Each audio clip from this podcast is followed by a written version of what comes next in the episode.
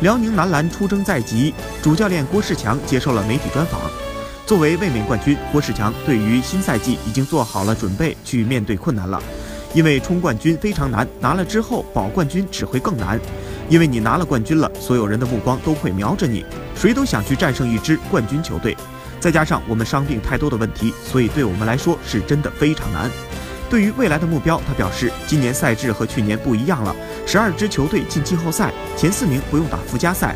所以我想，我们首先第一个目标就是常规赛结束之前能够进前四名，这是我们的一个小目标。不用打附加赛，全队先朝着这个目标去努力。